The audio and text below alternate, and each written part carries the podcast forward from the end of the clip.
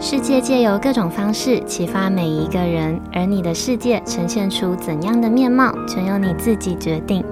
你现在收听的节目是《新赖说》。Hello，各位 CC，欢迎收听今天的《新赖说》，我是新赖小姐。嗯，有在关注我的 IG 的人应该知道哦。上个礼拜原本是应该要上架的日子，那因为刚好我有一个机会可以放自己一小段的假期，跟我的家人一起到日本的北海道旅游，所以我跟大家延后请假了一周，延到了这个礼拜才上线。那在这边先谢谢大家的耐心等待。那也因为这趟旅游呢，我带回了一份不分性别都适用的实用的日本小礼物。我想要办一个抽奖的小活动，送给一位 CC，所以今天这集的内容不要忘了收听到最后，听听看这个抽奖活动的题目哦。好，那我们进入正题。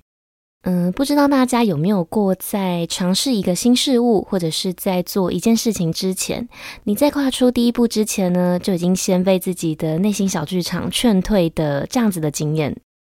嗯，我相信大家应该都是有的，因为我也有。所以今天呢，我想跟大家聊聊，我想跟大家分享的主题就是关于尝试。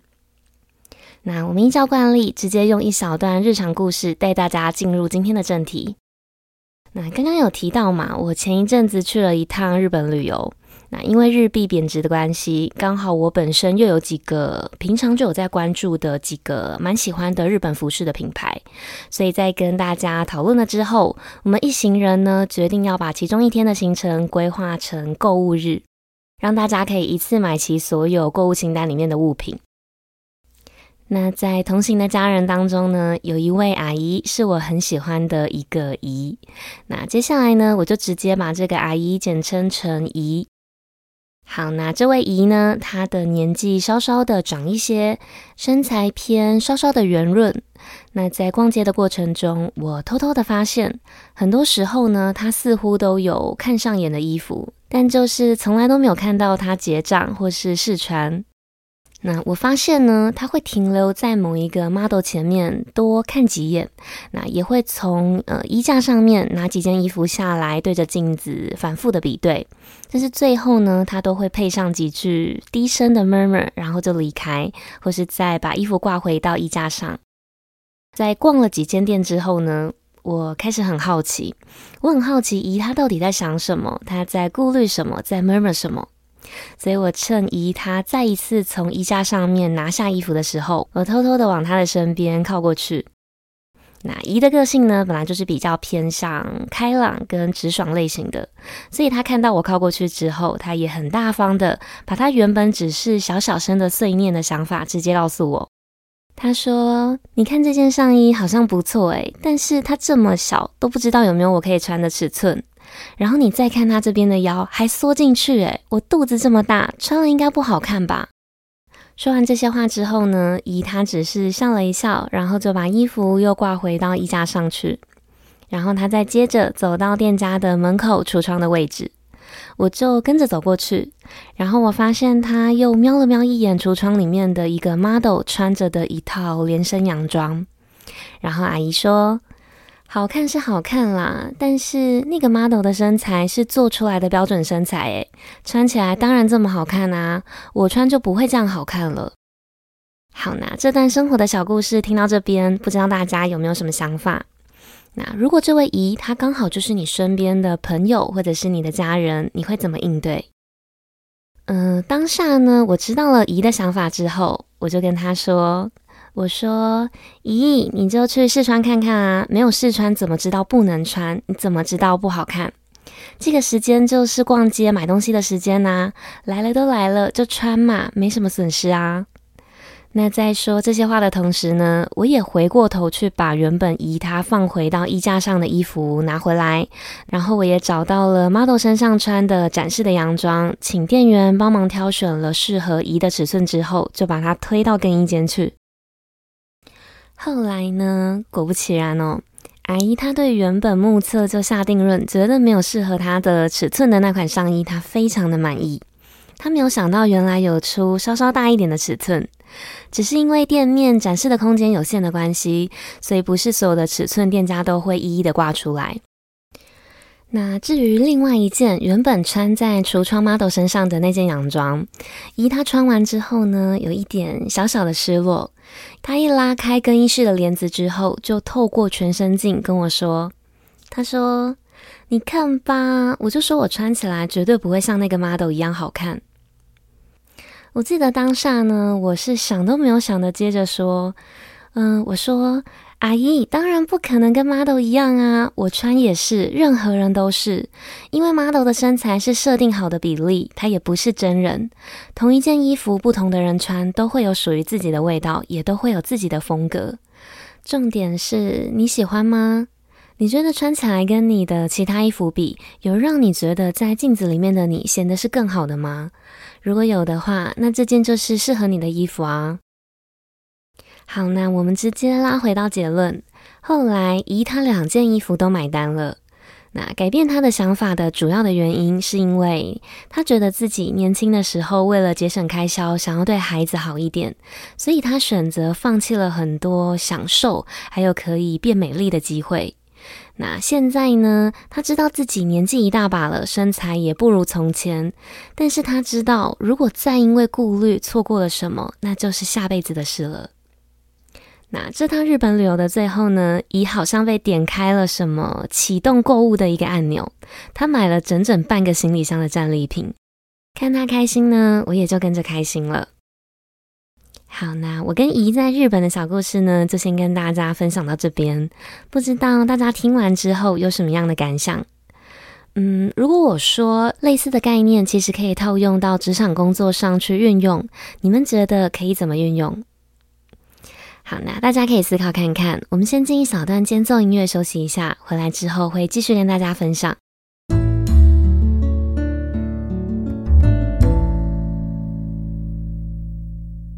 这趟充电之旅呢，让我心爱说的 IG 私讯夹里面稍稍累积了几封待回复的讯息。那在有跟大家分享今天的这段小故事的想法跟主题之后，我也开始陆续慢慢的点开了几封信，细细的阅读。那其中有一封信，我觉得很适合运用今天的分享一起回复，也一起分享给大家。那我简单的稍稍描述这封来信的内容。嗯，内容大概是在说，来信的 CC 呢，他最近刚好收到了公司上层的长官指派下来的一项新的任务。那他觉得这份新的任务超出了他自己的能力范围，他没有把握，没有自信可以做好。同时呢，他也好像觉得可以想象到自己如果真的接下了这份任务之后，要承受的压力还有焦虑会有多大。所以光是想到这里，他就想要放弃这个机会。但是在放弃之前呢，他希望可以先听听我的想法。嗯，其实我还蛮常收到类似像这样子的来信的问题的。有些呢，他们真的会把所有考量，还有所有的担忧都一一的列举出来，希望听听我的想法，也想要知道如果是我，我会怎么考量，我会怎么选择，会想要选择 A 或 B 的哪一条路。那有一些人呢，他们会是希望我直接告诉他们该怎么选择，下一步可以怎么做。那还有一些呢，就会像是今天这位 CC 的来信，其实单从文字的描述就可以很清楚的知道他的想法。因为呃，人在描述一件事情的时候，其实多多少少都会是用比较偏向自己的心意，用比较偏向自己也认同的方式去陈述的，所以就也可以嗅得到他的问题其实不是真心的想要听别人的想法，而是希望可以获得一丝认同。好，那听到这里，如果你刚好在打一封要给我的讯息，呃，建议你可以在送出来之前，先去收听看看我在之前的集数，嗯、第四十二集，标题名称叫做“选择”的那一集，你可以先去收听看看我在那集内容里面分享过的想法，也可以先对我的回答有初步的了解，觉得像这样子的回答会不会是你期望可以获得的答复，再决定是不是要发送讯息给我。OK，好，我们回到今天的这封来信。如果要把今天我和姨在北海道发生的小故事里面的类似的概念套用到今天 CC 来信的职场选择里面去运用，呃，我想我会告诉这位 CC，我会说，对于没有尝试过的事情，你会感到不自信，你会觉得害怕，会有一点压力。这些感觉呢，都是肯定的。但是尽可能的不要因为不想或者是担心承受，然后就退缩。因为当你退了一次，也就等于你少了一次面对还有正视这份恐惧的机会。那即便下一次有一个再好的机会来到你的眼前，你也还是会想要逃跑，也还是会想要拒绝。最重要的是，你的任何的选择都不该是透过别人的嘴巴告诉你该怎么做，告诉你可以怎么做，有没有资格这么做。这里的别人呢，当然也包含我，甚至即便是你内心的那个自己，在你还没有开始尝试之前，都不要轻易的被你自己内心的那个想象设限，或者是劝退。因为我们内心那份不自信的感觉，其实是理想的自己和现实的自己有落差造成的一个自卑感。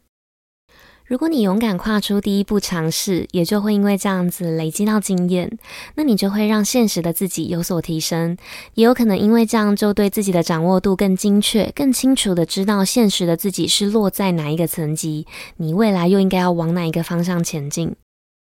但是如果你退缩了呢？你就只会继续待在同一个阶级里面，继续彷徨。下一次呢，也就只会继续轮回在不自信的自卑里。好，那说到这里，我想要强调一件事情。呃，我想说，我并不是在鼓励大家非得要突破舒适圈。所以，如果你在思考了一轮之后，你还是觉得放弃机会对你的身心灵的状态来说是好的，是健康的，也没有关系。用自己认为舒服的方式去做选择，选择那个你愿意承担的结果的选项。那不论你选了什么，不论你做了什么决定，那都会是最适合自己的一条路。好，那我稍稍总结一下最后我想说的话。我想说的呢，也是我的人生座右铭之一。这句话是：只要愿意尝试，即便几率再小，即便几率只有嗯零点零零零零零一，这个零不论它有几个，也都还是大于不尝试的几率零。因为只要不曾开始，那在脑中想再多，想再久，几率终究都还是零。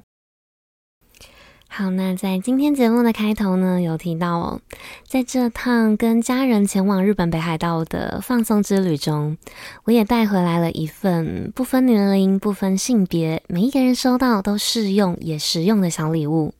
我想要透过抽奖送给一位有在收听这集内容的听众。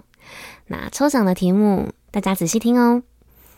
呃，我想要邀请大家跟我分享。在听完今天这集的内容之后，你近期有想要跨出第一步的尝试的事情是什么？好，我再说一次，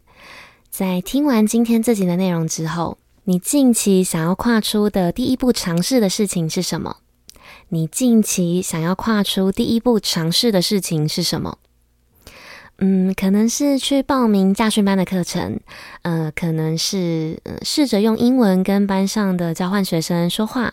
那也有可能是接下公司指派的新的任务，或是提高下个月的业绩目标。那也有可能，嗯，随便说一个小小的，呃，开始试着穿以前不敢尝试的新的服装风格。嗯，这些都可以是你的新尝试、你的新挑战的开始。我想要邀请大家跟我说说，跟我分享，也希望在你们说出来的同时，也能够让你们更有勇气的去跨出那一步。那今天这集内容上架的时间原定是三月十九号的晚上，但是也有可能是三月二十号的凌晨。嗯，其实我也不知道我会剪到几点。无论如何哦，在你们收听到这里的同时呢，在新赖说的 IG 上也已经上架了这集内容的抽奖贴文，所以很欢迎你可以把你的答案回复在这篇贴文下面的留言。那天文的链接呢，我也会同步放在今天这集 Podcast 的资讯栏里，希望大家都可以踊跃参加。那我再重新说一次今天抽奖的题目，题目是：告诉我你近期想要跨出第一步尝试的事情是什么？你近期想要跨出第一步尝试的事情是什么？那抽奖活动会为期一周，所以大家可以思考之后再留言告诉我哦。好，那以上就是今天日常这件小事，我想跟大家分享的内容。希望今天的分享可以带给在各种抉择上犹豫或者是不自信的人些许的帮助。那如果你有任何的听后心得，或者是你有其他的生活小故事想要跟我分享，都欢迎你到我的 Facebook 或者是 IG 私讯分享给我。我的账号是 Miss 点 Isoland，M I S S 点 I S O L N D。那日常这件小事这个系列，接下来也会持续的借由生活中的大小事，或者是各种故事，来分享我的观点跟我的想法。希望可以透过这个节目的分享，激起每一个人心中反思还有成长的力量。那如果你喜欢今天分享的内容，记得帮我把这份支持化作实际的行动。你可以点选我的绿界网址，直接赞助我黑杯咖啡。你也可以帮我把心赖说这个节目大力的分享出去，跟追踪我的 Facebook、IG，还有到我的 Apple Podcast 上面去评价五颗星，跟留下你想对我说的话。不论你们选择用哪一种方式支持我，你们的每一个小小的举动，都有可能会让这个节目被更多人听见，也有可能会在无形之中带给需要帮助的人力量。那当然，最重要、最重要的是，这些都会成为我继续前进跟继续录制优质内容的动力。好，那最后呢，希望收听到这里的每一位 CC，你们都能顺利的跨出尝试的第一步，顺利突破几率零。那今天的节目就到这里结束喽，我们下次见，拜拜。